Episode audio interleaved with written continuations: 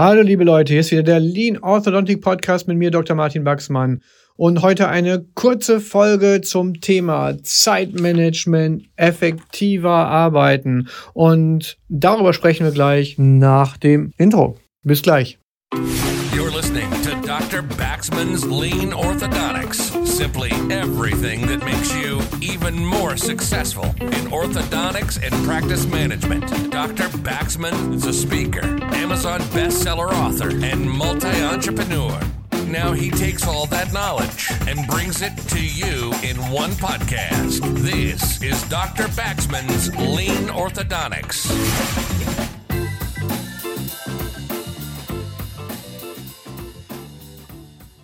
Heute sprechen wir über das Thema Zeitmanagement und effektives Arbeiten. Kurz und knackig einmal. Und das allererste einmal ist vielleicht ein bisschen philosophisch, aber Zeitmanagement gibt es eigentlich gar nicht. Zeit können wir nicht managen, denn die Zeit ist ein fester Ablauf sozusagen, der einfach unveränderlich ist. Die Zeit verstreicht. Manchmal geht sie zu schnell, manchmal geht sie zu langsam. Kommt drauf an, welche Tätigkeiten man gerade durchführt. Und im Prinzip heißt es deshalb auch, und für manche mag das schon Aha-Erlebnis an sich sein, Zeit können wir nicht managen, aber wir können die Tätigkeiten managen, die wir in der entsprechenden Zeiteinheit durchführen. Und wenn wir uns das vorstellen, wird uns sofort klar, dass die Zeit die unveränderliche ist, aber alles, was wir in dieser Zeit machen, entsprechend angepasst werden kann und auch entsprechend angepasst werden muss. Das heißt, wir sollten wissen, welche Tätigkeiten brauchen überhaupt wie viel Zeit. Das ist so ein, so ein klassisches Beispiel. Aber auch, was passiert, wenn wir länger brauchen? Was passiert mit der Zeit, die wir vielleicht für andere Dinge hatten? Und da sollten wir uns mal überlegen, wie geht das überhaupt grundsätzlich? Und da gibt es so ein paar Punkte, die einfach immer wiederkehren, die man sich klar machen kann, wenn man es gerne möchte. Und dazu gehört einmal eine ganz konkrete Tagesplanung und eine Wochenplanung. Für euch ist das erstmal natürlich vollkommen klar. Ihr habt alle euren Praxiskalender, den ihr entsprechend verwendet. Trotzdem findet es ja immer mal wieder statt, dass ihr länger arbeitet, dass plötzlich mal was schneller geht oder dass jemand mal ausfällt aus dem Team oder aber auch ein Patient ausfällt und dass die Tages- oder die Wochenplanung dann einfach nicht mehr so funktioniert. Und dafür als Punkt Nummer eins ist erstmal ganz, ganz wichtig, dass ihr überhaupt euch einmal Gedanken gemacht habt, wie ist diese Wochenplanung überhaupt aufgebaut. Ich sehe in ganz vielen KFO-Praxen, dass dort quasi ich sag mal so, von Vorgängern oder von, wie man es früher schon mal gemacht hat, einfach der Kalender übernommen worden ist und dass da so automatisierte Zeiten, was weiß ich, ein Bogenwechsel in der einen Praxis war schon immer 20 Minuten, in manchen Praxen ist es 30 Minuten, sogar in manchen Praxen ist es nur 10 Minuten. Aber das sind alles irgendwie so frei gewählte Zeitintervalle, wo gar nicht so viel dahinter steckt. Und da sind wir eigentlich schon mitten in der Prozessplanung, der Strukturplanung und auch in der Messung des Ganzen. Denn wie lange dauert zum Beispiel so ein Bogenwechsel eigentlich? Habt ihr schon mal gemessen, wie lange tatsächlich ein Bogenwechsel dauert bei euch oder bei einer Mitarbeiterin oder so? Hier also mal ein Tipp, den ich schon häufiger auch mitgeteilt habe. Macht doch mal ein Wettrennen zwischen euren Teammitgliedern, euch selbst, also mit allen. Wir machen zum Beispiel regelmäßig, dass wir Wettrennen machen am Typodonten. Und zwar dort werden dann Bögen gewechselt, zum Beispiel mal ein 18er Night High, mal ein 18er Stahl, 1925 Stahl mit und ohne Powerchain und das auch noch an verschiedenen Brackets, selbstligierend, Keramik, mit Gummiligatur, mit Stahlligatur und wie gesagt mit Powerchain und so weiter.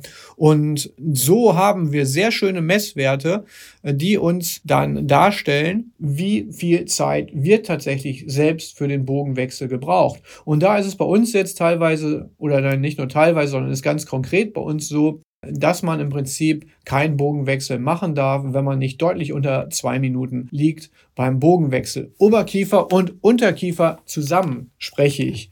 Also nicht pro Kiefer oder sonst irgendwas, sondern beides zusammen. Das ist ein Richtwert, der auf jeden Fall für die selbstligierenden Brackets gilt. Gerne natürlich auch für die anderen. Und ihr werdet erstaunt sein, wie schnell euer Team ist, wenn ihr einfach mal die Stoppuhr in die Hand nehmt und das merkt. So, wenn wir jetzt also wissen, zwei Minuten ist ein Bogenwechsel Ober- und Unterkiefer, was zur Hölle sollen wir tun in 20 Minuten? Das ist ja der Wahnsinn. Natürlich müssen wir die weiteren Tätigkeiten auch berücksichtigen, nämlich Patient holen, Patientin holen, in der Karteikarte schauen, worum geht es überhaupt, was soll denn da überhaupt gemacht werden, wie ist der Stand jetzt ganz konkret, dann die Bogenwechsel tatsächlich, dann im nächsten Schritt natürlich auch Verabschieden des Patienten, gegebenenfalls Instruktionen mit Gummizügen, dann den Stuhl reinigen, Patienten rausbringen, Terminvereinbarung, alles solche Sachen werden dann natürlich auch noch gemacht. Und auch dort können wir wieder hingehen und die einzeln messen. Also im Prinzip kann man sagen, wenn man ein super entspanntes Leben haben will, sollten eigentlich 15 Minuten für einen Bogenwechsel immer ausreichen. Also es geht auch durchaus viel, viel schneller, je nachdem, wie gut das Team dann auch Hand in Hand geht und was zum Beispiel Wartezeiten sind, die genau das verhindern. Häufig ist die größte Wartezeit warten auf die Ärztin oder den Arzt, dass die endlich mal reinkommen ins Zimmer, um dann dort entsprechend ihre Entscheidung zu verkünden, was gemacht wird und vielleicht noch eine Besprechung durchzuführen. Da hilft auch wieder ganz klar das Lean-System, nämlich wenn schon jeder weiß, was die nächsten Schritte sein werden, auch die Assistentin weiß, welcher Bogen als nächstes kommt, auch die können die Bugsman-Keys nachschauen und sehen, ob wir vielleicht Gummizüge brauchen, auch die sehen, ob da eine Lücke ist und wir vielleicht entsprechend schon den Lückenschluss vorantreiben können und sie wissen auch, in welcher Phase wir sind anhand der Bögen, die gerade verwendet werden. Diese Punkte vereinfachen natürlich das Ganze und beschleunigen immens. Und daran sollten wir auch mal denken. Was verhindert bei mir in der Regel, dass ich pünktlich arbeite, um das mal als Beispiel zu geben, wenn für mich zu langweilig einbestellt ist, dass ich zu wenig Patienten habe, dann fange ich an, mir neue Tätigkeiten in den kurzen Wartezeiten zu suchen. Und dann gibt es meistens ein Problem, dass sich die einfach überschneiden und dann plötzlich, wenn ich Multitasking anfangen will, damit meine Zeit nicht vollkommen sinnlos verplempert wird, mache ich genau diese Fehler und verplemper sie erst recht. Dann gibt es mehr Wartezeit am Stuhl und dann kriege ich auch die anderen Aufgaben nicht hin. Vielleicht schaffe ich dann von den 200 Prozent, die ich mir vorgenommen habe zu erreichen, schaffe ich dann vielleicht noch 99 bis 102. Also so gerade eben das, was ich eigentlich wollte.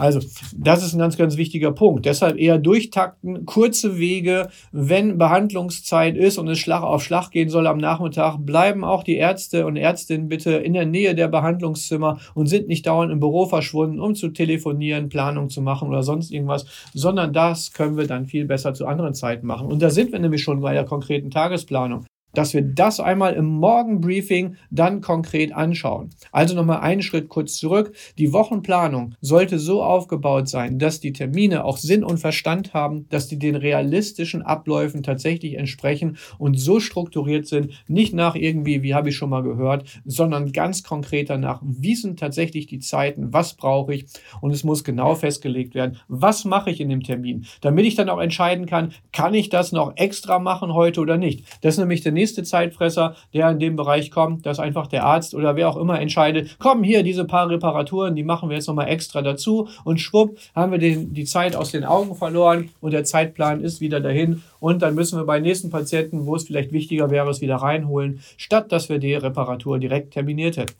aber so kommt es vor. Und da, jetzt komme ich darauf zu sprechen, geht auch die Tagesplanung nochmal konkret drauf ein. Denn neben der strikten Wochenplanung, die grundsätzlich erstmal festgelegt ist, schauen wir dann einfach jeden Morgen im Morgenbriefing einmal rein, wie ist der Tag so aufgebaut? Sind alle da, die wir brauchen? Wichtiges Thema heutzutage, wo, sag ich mal, Fachkräftemangel herrscht in vielen Praxen und so weiter. Sind alle da, die arbeiten sollen? Wenn nicht, bitte nicht zehn Minuten rumjammern, äh, und wenn die da wäre, dann könnten wir das alles machen und so weiter. Nein, schaut euch die Ressourcen an, die ihr habt. Da, die, die da sind, können die die Arbeit erledigen, die für heute eingeteilt ist. Wenn ja, perfekt. Wenn nein, schauen wir uns an, warum nicht und was können wir tun, damit es vielleicht doch klappt oder was müssen wir tun, damit wir trotzdem das meiste rausholen. Und dann können wir hingehen. Wo sind genau die Engpässe des heutigen Tages? Sind da zwei Gespräche gleichzeitig eingestellt und der Arzt muss sich klonen? Sind dort fünf Reparaturen gleichzeitig einbestellt, die überhaupt nicht machbar sind, weil wir heute nur eine Helferin da haben, statt der drei, die wir normalerweise eingeplant hätten und so weiter und so fort. Diese Engpässe müssen dann bearbeitet werden,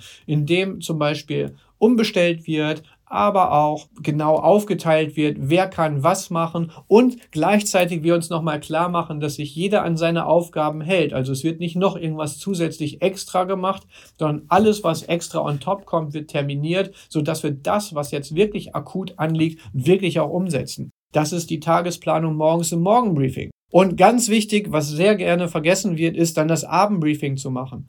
Das heißt nicht, boah, muss ich jetzt noch mal eine halbe Stunde hier rumstehen und irgendwie quatschen. Nein, darum geht es nicht, sondern wir fassen dann einmal zusammen, was hat geklappt was hat nicht geklappt? Und wie können wir es beim nächsten Mal besser machen, wenn wir wieder in diese Situation kommen? Nur darum geht es, um zu lernen, wie können wir besser zusammenarbeiten, an welchen Stellschrauben können wir arbeiten, um das Ganze zu optimieren. Und dazu gehören dann auch der nächste Punkt, also neben Tagesplanung und Wochenplanung kommen To-Do-Listen. Wir brauchen ganz konkrete Beschreibungen, was für die einzelnen Termine gemacht wird. Das können einmal Rollenbeschreibungen sein.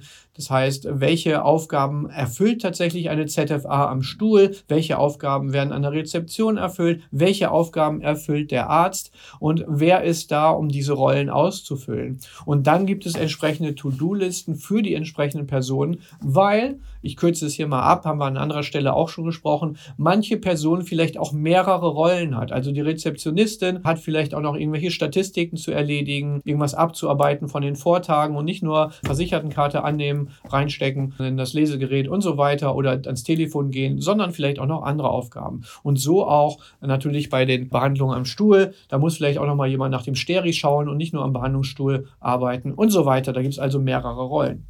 Also kurze Checklisten, To-Do-Listen, was zu tun ist. Diese müssen gar nicht jeden Tag neu ausgehändigt werden, sondern je eingespielter das Team ist, sind die schon subkortikal abgespeichert und jeder weiß es automatisch. Aber es nochmal kurz zu erwähnen, kann durchaus sinnvoll sein. Beachtet dort aber auch, es gibt immer den schmalen Grad der zu viel Reglementierung. Manchmal komme ich mir auch vor, als würde ich noch anweisen müssen, wann eingeatmet und wann ausgeatmet wird, damit keiner ohnmächtig wird. Aber das ist dann ein ganz klares Zeichen für Überregulierung. Da muss man schnell wieder von wegkommen und mit dem Team klar machen und sich selbst auch, was sind jetzt wirklich die wichtigen Dinge, auf die man sich konzentrieren kann und was sind Chunks, haben wir auch an anderer Stelle schon mal drüber gesprochen, was sind quasi die Henkel an der Schublade, die man nur benennen muss, wo man dann den Rest findet, damit man nicht immer den gesamten Schubladeninhalt aufzählen muss. Also To-Do-List. Arbeitsplatzgestaltung als solches. Es sollte alles vorhanden sein am Arbeitsplatz. Wodurch geht Zeit verloren? Hin und her rennen von einem Behandlungszimmer ins nächste zum Steri und wieder zurück und keine Ahnung wo noch ins Lager und hin und her, weil die Zimmer nicht vernünftig eingeräumt sind. Das ist etwas, das muss vorbereitet werden. Wenn ihr mal dünner besetzt seid, auch hier ganz klarer Tipp, habt einfach mehrere Trays schon fertig verpackt. Und zwar grundsätzlich kann man sagen, ein festsitzendes Tray, ein herausnehmbares Tray, ein Reparaturtray. Die stehen einfach schon fertig rum. Wenn man sie braucht, werden sie genutzt. Und wenn sie verbraucht sind, wird dasselbe Tray, Tray entsprechend wieder neu eingebaut oder aufgebaut, fertig gemacht, vorbereitet, damit es dann bei der nächsten Gelegenheit auch wieder da ist. Also Arbeitsplatzgestaltung bedeutet ganz konkret, es muss alles da sein, was ich brauche und das muss auch greifbar und in der Nähe sein. Dann sparen wir jede Menge Zeit. Die heutige Folge wird präsentiert von PlusSmile. PlusSmile ist der Full-Service-Aligner-Anbieter von Ärzten für Ärzte. PlusSmile bietet übersichtliche und faire Preise, Fallplanungen von Kieferorthopäden, exklusives Mentoring von Top-Experten und das besonders nachhaltige GreenTech-Angebot mit patentierter ClearX 4D-Technologie. Du willst profitabel sein und das schon mit dem ersten Fall? Du willst wie wir den Plastikmüll reduzieren und Teil einer Community sein, die die Aligner-Therapie revolutioniert? www.plussmile.de mit Plusmile schützen wir gemeinsam die Umwelt und bringen die Aligner zurück in die Hände der Kieferorthopädie. Plusmile Aligner. Von Ärzten für Ärzte. Für dich, deine Patienten und die Umwelt. www.plusmile.de das nächste ist Zeitfresser identifizieren und reduzieren. Das ist auch schon etwas, was wir direkt am Anfang und am Morgen uns genau anschauen. Was sind unnötige Arbeiten? Welche gehören da nicht hin? Muss wirklich mitten am Tag die Kamera ausgelesen werden, die Karten und die Fotos irgendwo abgespeichert werden? Müssen mitten am Tag, wenn 20 Patienten da im Wartezimmer sitzen, unbedingt die Fernröntgenauswertungen gemacht werden? Müssen dann unbedingt Briefe geschrieben werden an Überweiser oder sonst irgendwas? Wenn jemand frei ist, dafür Zeit hat, dafür genau eingeteilt ist, na klar, dann muss es gemacht werden und zwar genau dann. Wenn dafür nicht die Zeit ist, bitte nicht. Nur weil der Patient reinkommt mit ungeputzten Zähnen, heißt es nicht, wir müssen automatisch spontane PZR einschieben zum Wohle des Patienten. Das ist Quatsch. Der kann einfach auch mal zu Hause putzen und einen Termin kriegen für die PZR. Also schaut nochmal, dass ihr da die Zeitfresser identifiziert und entsprechend reduziert. Auch dort geht in die Tages- und Wochenplanung wirklich nochmal hinein und schaut, sind wirklich die Prozesse alle so aufgestellt, wie sie tatsächlich sein sollten.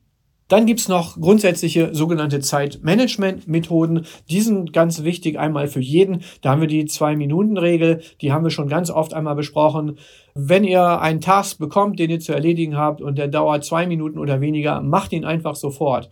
Wenn der länger dauert, terminiert ihn, damit ihr dann die entsprechende Zeit dafür habt. Das gilt für alle Mitarbeiterinnen und Mitarbeiter. Und das gilt auch zum Beispiel, wenn wir das Thema Reparaturen haben.